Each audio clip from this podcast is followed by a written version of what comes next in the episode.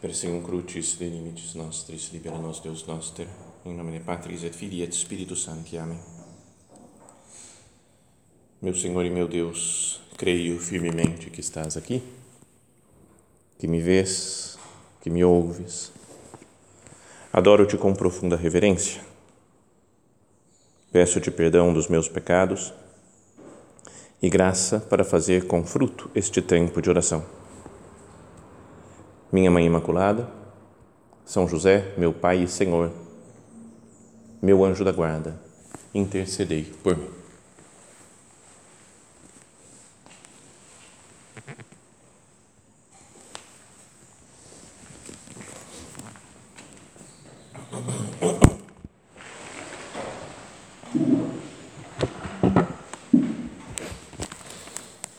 Já meditamos muitas vezes no Evangelho da missa de hoje, nas ideias que falamos até em alguma outra meditação ou homilia, né? vou, vou repetir aqui, então, aproveitando que tem gente nova, pessoas diferentes né, no, no público, então a gente pode repetir algumas ideias, pedindo perdão para os que já ouviram isso.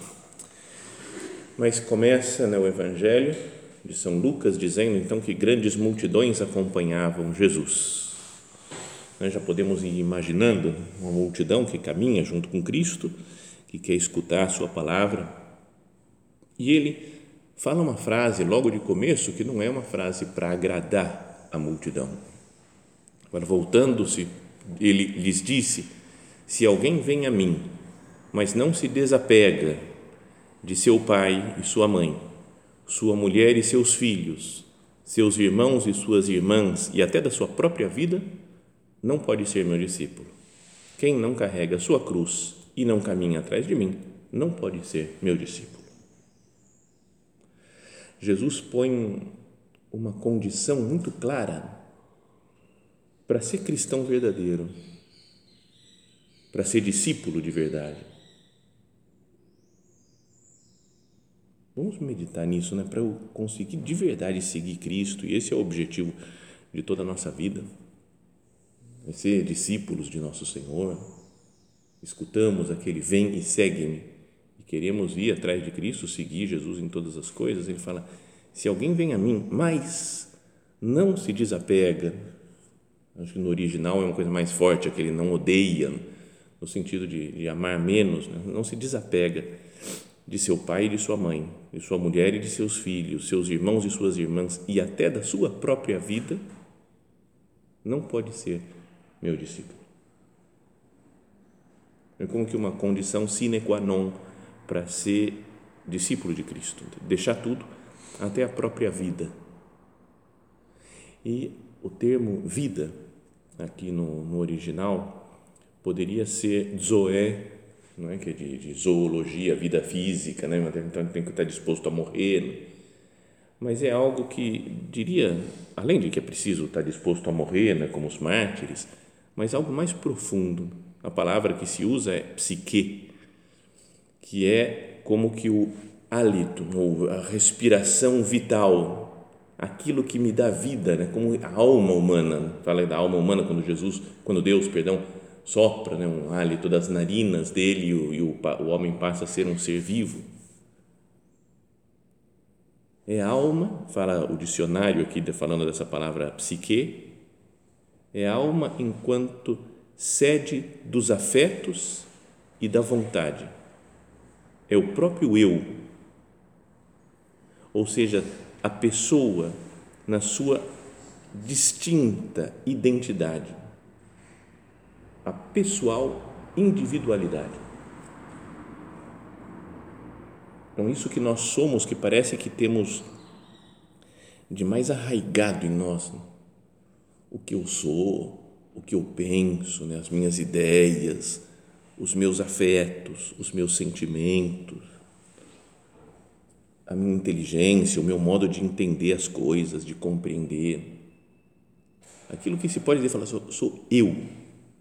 Isso é a característica mais marcante do meu ser. Jesus fala: se quer ser meu discípulo, até isso eu tenho que entregar Tenho que conseguir dizer, né, como falava São Paulo, não sou eu que vivo, o eu, esse né, que tem todas as suas características, suas, sua personalidade, coisas boas, coisas ruins, não sou eu que vivo, mas é Cristo que vive em mim. Senhor, que eu saiba me desprender até dessas coisas minhas mais profundas. Estão desde que eu sou criança, né? desde sempre que eu me identifico com isso, com esse modo de ser, ou de pensar, ou de sentir. Tudo isso eu deixo por você. Né? Para ser discípulo de Cristo de verdade é preciso se desfazer das próprias posses, posses materiais que é mais fácil de ver, talvez né, exteriormente, ver se eu estou desapegado dos bens materiais, desprendimento das próprias posses materiais, mas também das posses imateriais. Desfazer-se do domínio sobre as coisas, desfazer-se da autossuficiência. Deixa que eu consigo, deixa que eu faço.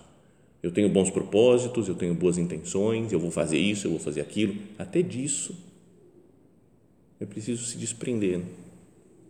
É Cristo quem faz, não sou eu que vivo, mas é Cristo que vive em mim. Então, depois dessa introdução, de falar é preciso deixar tudo, se quiser ser meu discípulo, Jesus conta duas parábolas parecidas. Qual de vós, mesmo diz, com efeito, então por isso, como é preciso deixar tudo, é quase é uma continuação desse raciocínio de deixar tudo. Né? Com efeito, qual de vós, querendo construir uma torre, não se senta primeiro e calcula os gastos para ver se tem o suficiente para terminar? Caso contrário, ele vai lançar o alicerce e não será capaz de acabar. E todos os que virem isso começarão a caçoar, dizendo: Este homem começou a construir e não foi capaz de acabar.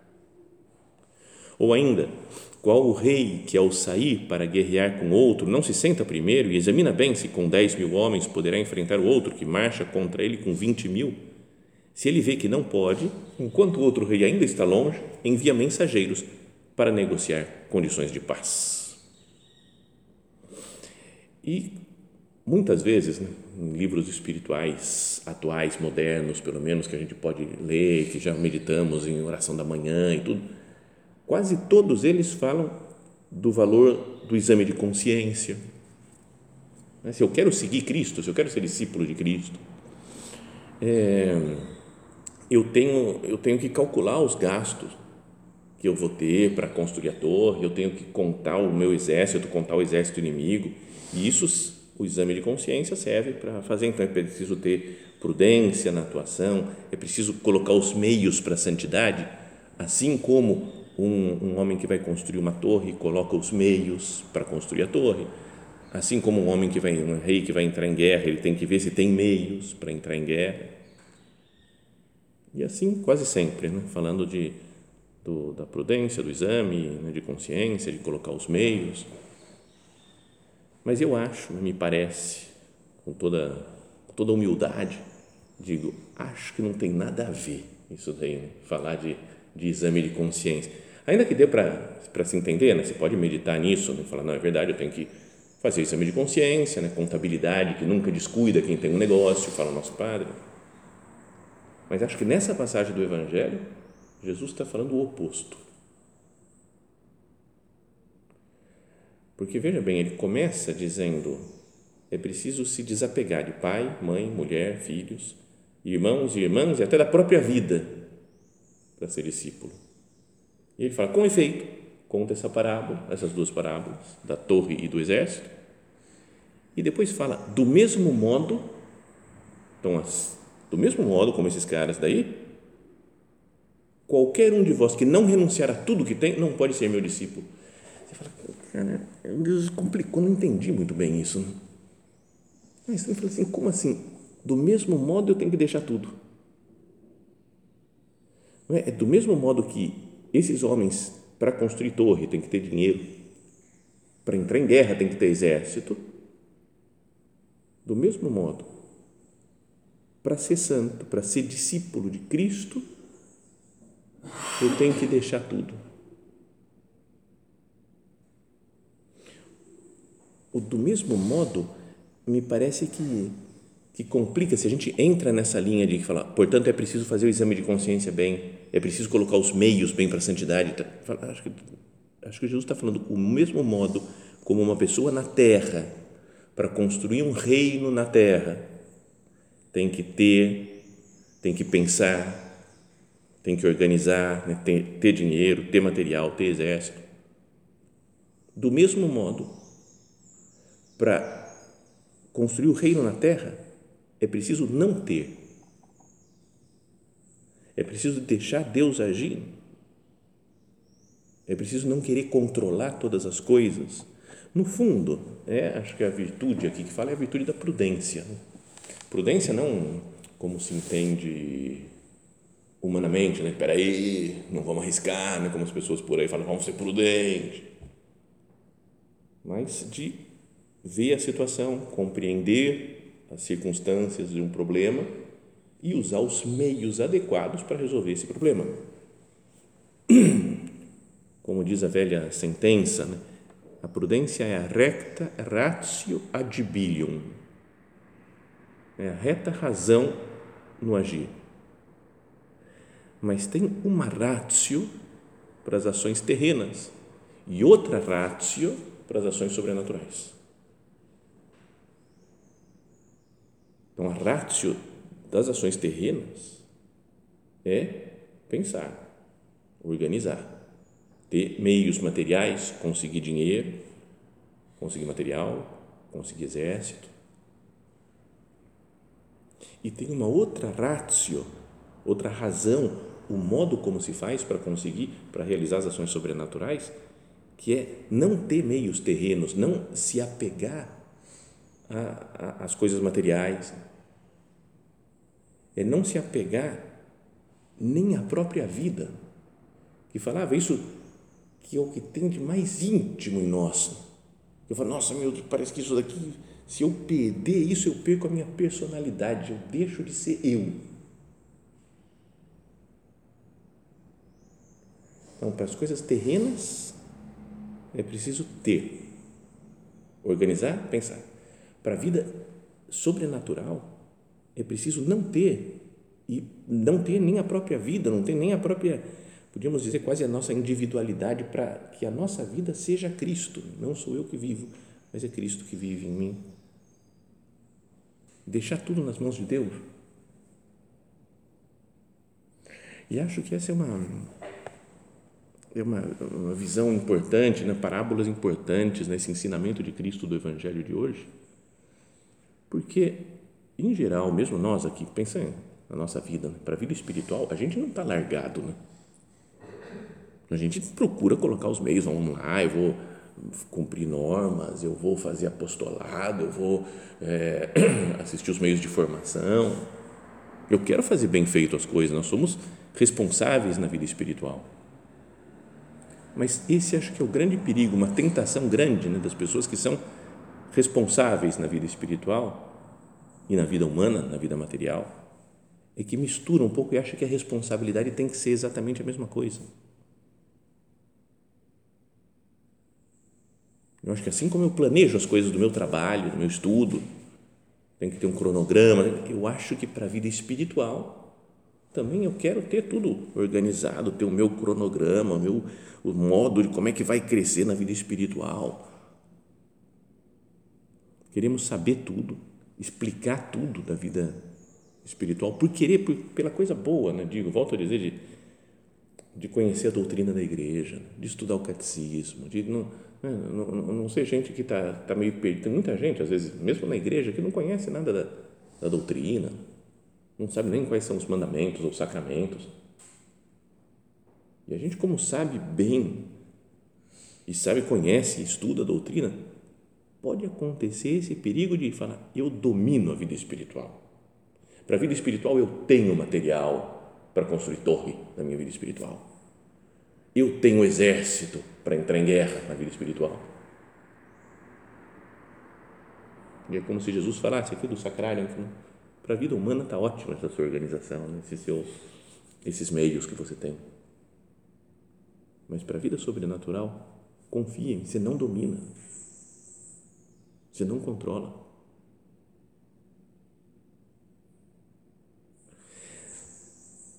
Tem muitos manuais da vida espiritual que são coisas boas. Né? Porque ajudam o nosso entendimento do que é a vida espiritual e como vai ser, mas pode acontecer de nós cairmos numa, de novo, numa organização da vida espiritual que quer me falar, eu tenho o domínio sobre as coisas. Eu tenho o domínio. Então, por exemplo, as três idades da vida interior. Beleza, maravilhoso, livro excelente. Né? Aí a gente fala, que, em que idade que eu estou? E fico me medindo. São três, três idades. Aí vem uma Santa Teresa e fala, são sete moradas do castelo interior. Então, como é que eu uno essas três idades da vida interior com sete moradas? Em que morada que eu estou? Será que eu estou por causa disso? Sabe, são exemplos, são modelos para a gente entender um pouco a vida espiritual, mas não significa que aquilo é a verdade. O pior são os doze camadas da personalidade. E aí já tem que ter, são doze camadas, mais sete moradas, três idades, e eu vou tentando me ver onde é que eu estou dessas coisas. Com todo respeito a, né, a Santa Teresa, ao Tanqueray, a Royo Marim, Garrigo Lagrange, são gente muito boa, gente santa, que procurou fazer um desenvolvimento da vida espiritual, estudar como se desenvolve a vida interior, são coisas ótimas, mas não está tudo ainda. O mundo espiritual não está dominado com esses tratados. Acho que é importante né, pensar nisso, né, de, que acho que é mais, é mais real, mais verdadeiro aquilo que fala Jesus. Né? O reino de Deus é como quando alguém lança semente na terra, quer ele esteja dormindo ou acordado, de dia ou de noite, a semente germina e cresce sem que ele saiba como. A terra produz o fruto por si mesma. Primeiro aparecem as folhas, depois a espiga e finalmente os grãos que enchem a espiga. Ora, logo que o fruto está maduro, mete-se a foice, pois o tempo da colheita chegou.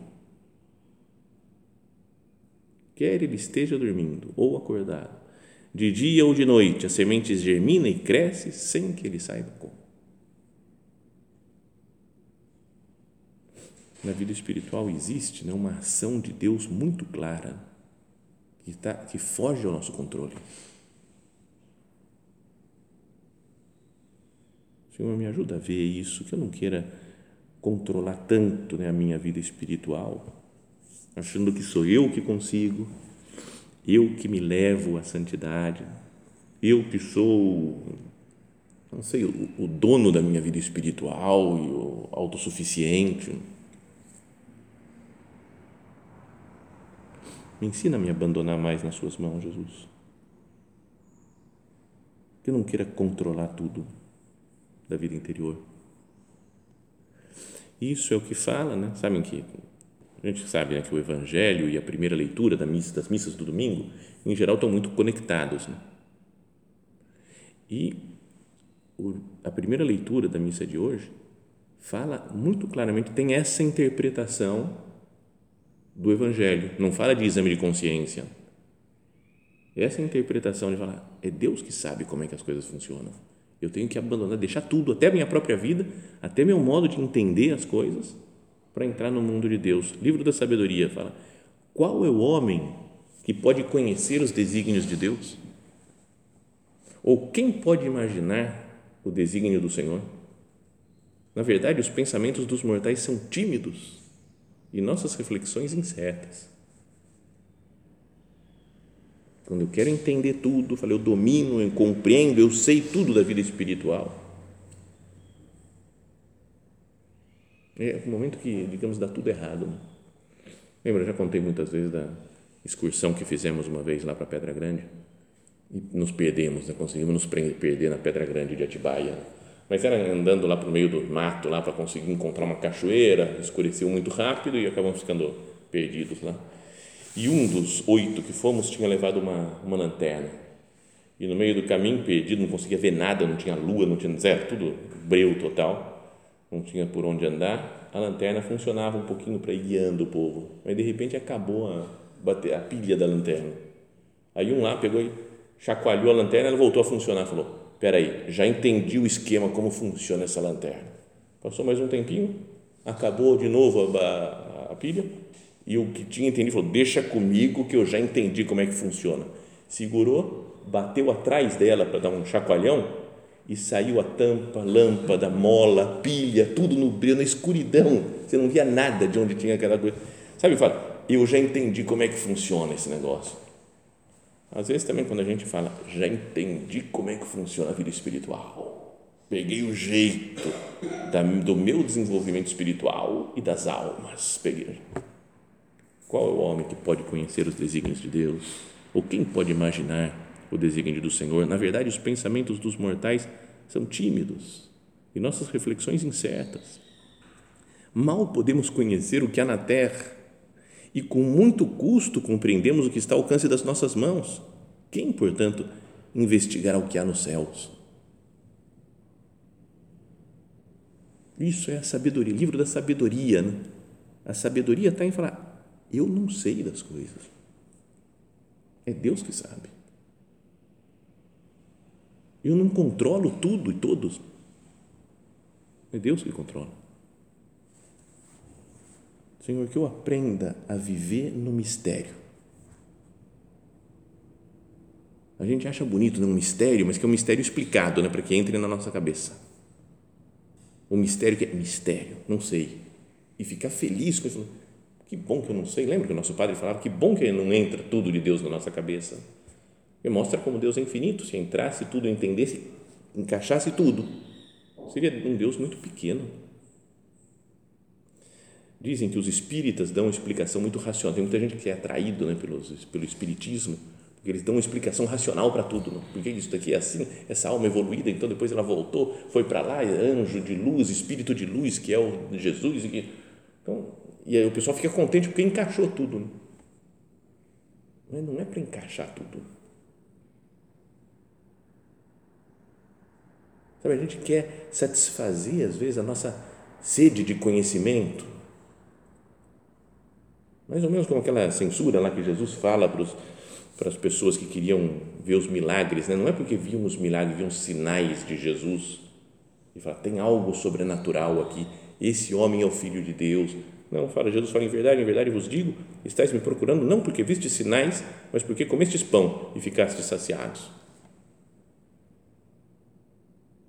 Às vezes a gente quer satisfazer nossas curiosidades, né?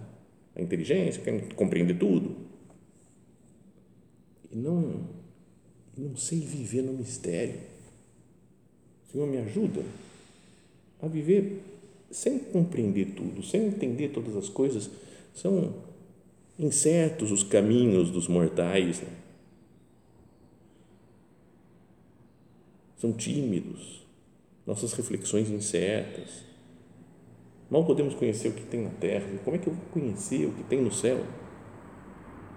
Então, para conhecer o que tem no céu, eu preciso deixar tudo.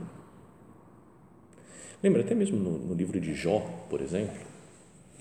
O Jó, diante do sofrimento dele, a gente sabe né, que ele parece o cara paciente, né, que fala, não, Deus deu, Deus tirou, bendito seja Deus. Mas isso é nos dois primeiros capítulos. Depois, os outros 40, ele está brigando com Deus o tempo inteiro. Revoltando, não consegue entender, não tem lógica o que Deus está fazendo. E vem três amigos dele, depois vem mais um, que fala, não, peraí, é assim, Deus faz isso por causa disso, disso, disso, disso, disso, disso, disso. E dão um monte de explicações super bonitas para o Jó de por que é o sofrimento. Explicam teologicamente, filosoficamente, né, psicologicamente, tem, podia pensar que são várias áreas né, do saber, da teologia, filosofia, psicologia, etc., explicando o sofrimento, então, e o Jó não se convence, não está certo esse negócio aqui, não consigo entender. Deus tem que vir, tem que falar comigo. Aí vem Deus, aparece e faz um discurso maravilhoso. Né? Acho que dois ou três capítulos de discurso de Deus. E aí Jó, no final, é conhecida essa frase, né? fala: Eu te conhecia só por ouvir dizer, tinha doutrina, mas agora vejo-te com os meus próprios olhos. Por isso acuso-me a mim mesmo e me arrependo no pó e na cinza. Tendo acabado de falar com Jó, o Senhor dirigiu-se a Elifaz de Tema, um desses daí que estava que estava dando explicação teológica, filosófica, etc. E falou: Estou indignado contra ti e teus dois amigos, porque não falastes corretamente de mim como fez o meu servo Jó. Tomai, pois, sete novilhas, sete carneiros, dirigi-vos ao meu servo Jó, oferecei-os em holocausto, e Jó, meu servo, intercederá por vós. Em atenção a ele, não vos tratarei como merece a vossa insensatez, pois não falastes corretamente de mim como meu servo Jó. O Jó que estava brigando, estava reclamando, eu não entendo esse negócio, não consigo entender. E os outros, peraí, é assim, cara, você está muito nervosinho, muito revoltado com Deus, não, peraí. Tá. E aí fala assim, ó, eu não vou acabar com vocês por causa do meu servo Jó. Oferece sacrifícios aí, ó, porque assim, em atenção a ele, não vos tratarei como merece a vossa insensatez. Essa é a grande insensatez, né? Autossuficiência. O Papa Bento XVI falava disso, né? A conversão é sair da autossuficiência. Eu sei, eu consigo, eu entendo, eu tenho exército para entrar em guerra, eu tenho material para construir torre. Queremos uma vida interior sob controle. Sob o nosso controle, não sob o controle de Deus. E Jesus fala nesse, nesse evangelho de hoje é, que é preciso deixar tudo, tudo para ser discípulo de verdade não só as coisas materiais, né? mas deixar tudo, deixar a nossa a nossa vida, né? deixar a psique lá, aquilo que nos torna únicos, parece. Eu estou disposto, agora, né? conversando com o Senhor, Jesus, eu estou disposto a deixar tudo. Estou disposto a sair da minha autossuficiência Estou disposto a deixar que você cuide das coisas, que você leve a minha vida para frente. Ter uma vida espiritual menos tensa. Porque às vezes é muito tensa, luta, tem que lutar, tem que fazer isso, tem que fazer aquilo, tem que cumprir, porque senão quando falam do segmento de Jesus, dos discípulos, diz relictis omnibus, deixando tudo, secute sunt eo deixando tudo. E a gente às vezes deixa coisas materiais, não é nós, assim, numerários, deixamos a, a, o casamento, deixamos a possibilidade de ter filhos. Mas parece que são coisas exteriores, é preciso deixar o domínio sobre as coisas, deixar a autossuficiência. Mais do que deixar prazeres, deixar dinheiro, deixar bens materiais, isso entre aspas, vai, é mais fácil. Relictis omnibus. Deixei todas as coisas, o meu modo de ser, de pensar, de fazer, de organizar, para deixar tudo nas mãos de Deus. Assim, secute sunt eu. O seguiram, deixando tudo, o seguiram. Vamos pedir ao Senhor né, que essas palavras do Santo Evangelho de hoje sejam de verdade como que um, sejam guias contínuos né, da nossa vida. Senhor, eu não quero ter coisas, não quero procurar ter exército, ter dinheiro para construir torre, material, mas quero aprender a deixar tudo, até a minha própria vida, o meu modo de, de ver, de entender, para que você viva em mim. Não sou eu que vivo, mas é Cristo que vive em mim. Cristo viveu especialmente em Nossa Senhora, viveu dentro dela, né? foi a encarnação é o Deus vivendo dentro de Maria.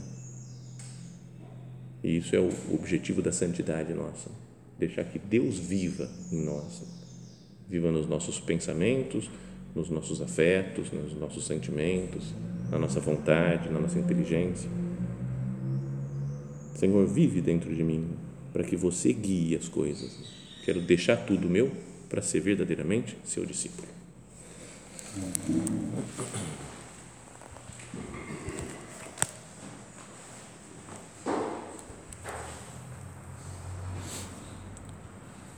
Dou-te graças, meu Deus, pelos bons propósitos, afetos e inspirações que me comunicaste nesta meditação Peço-te ajuda para os pôr em prática. Minha Mãe Imaculada, São José, meu Pai e Senhor, meu anjo da guarda, intercedei.